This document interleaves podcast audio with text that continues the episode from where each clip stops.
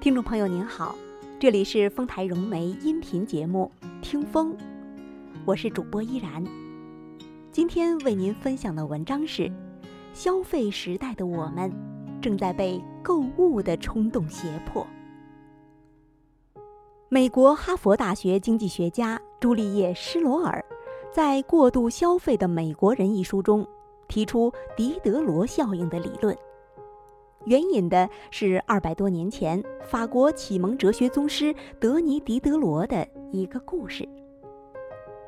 话说，狄德罗某日收到一件质地精良、做工考究的睡袍，他穿着新睡袍在书房里走来走去，总觉得家里的家具风格老旧，地毯针脚粗鄙，配不上身上睡袍的雍容华贵。于是，狄德罗一通买买买，把家里重新装修了一遍，终于跟上了睡袍的档次。可这时候，他心里不舒服了，因为他发现自己居然被一件睡袍胁迫了。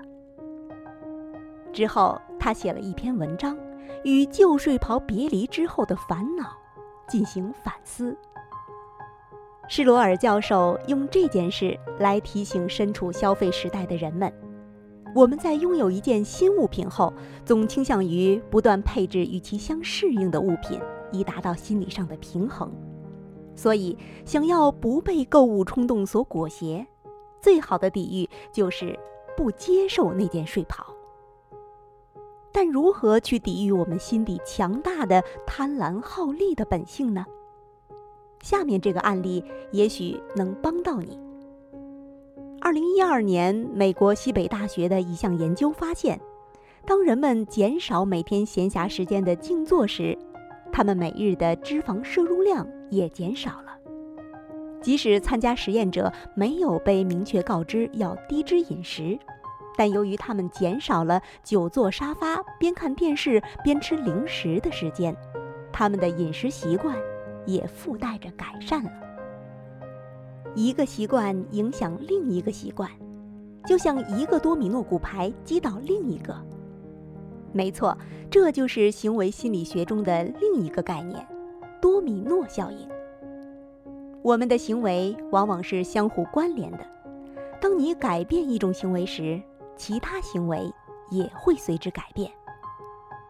就像买衣服这件事，你只要想一想。自己可能此生都没有机会参加奥斯卡颁奖礼，那你就不会对橱窗里贵气逼人的黑色晚礼服动心；或者你知道家门口都是石子路，你就不会执念于十一厘米的细跟鞋。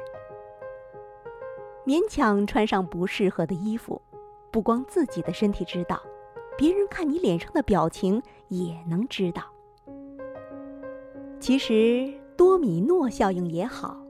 狄德罗效应也罢，都是岁月借由消费在考验我们的人性，也就是你有没有学会妥协。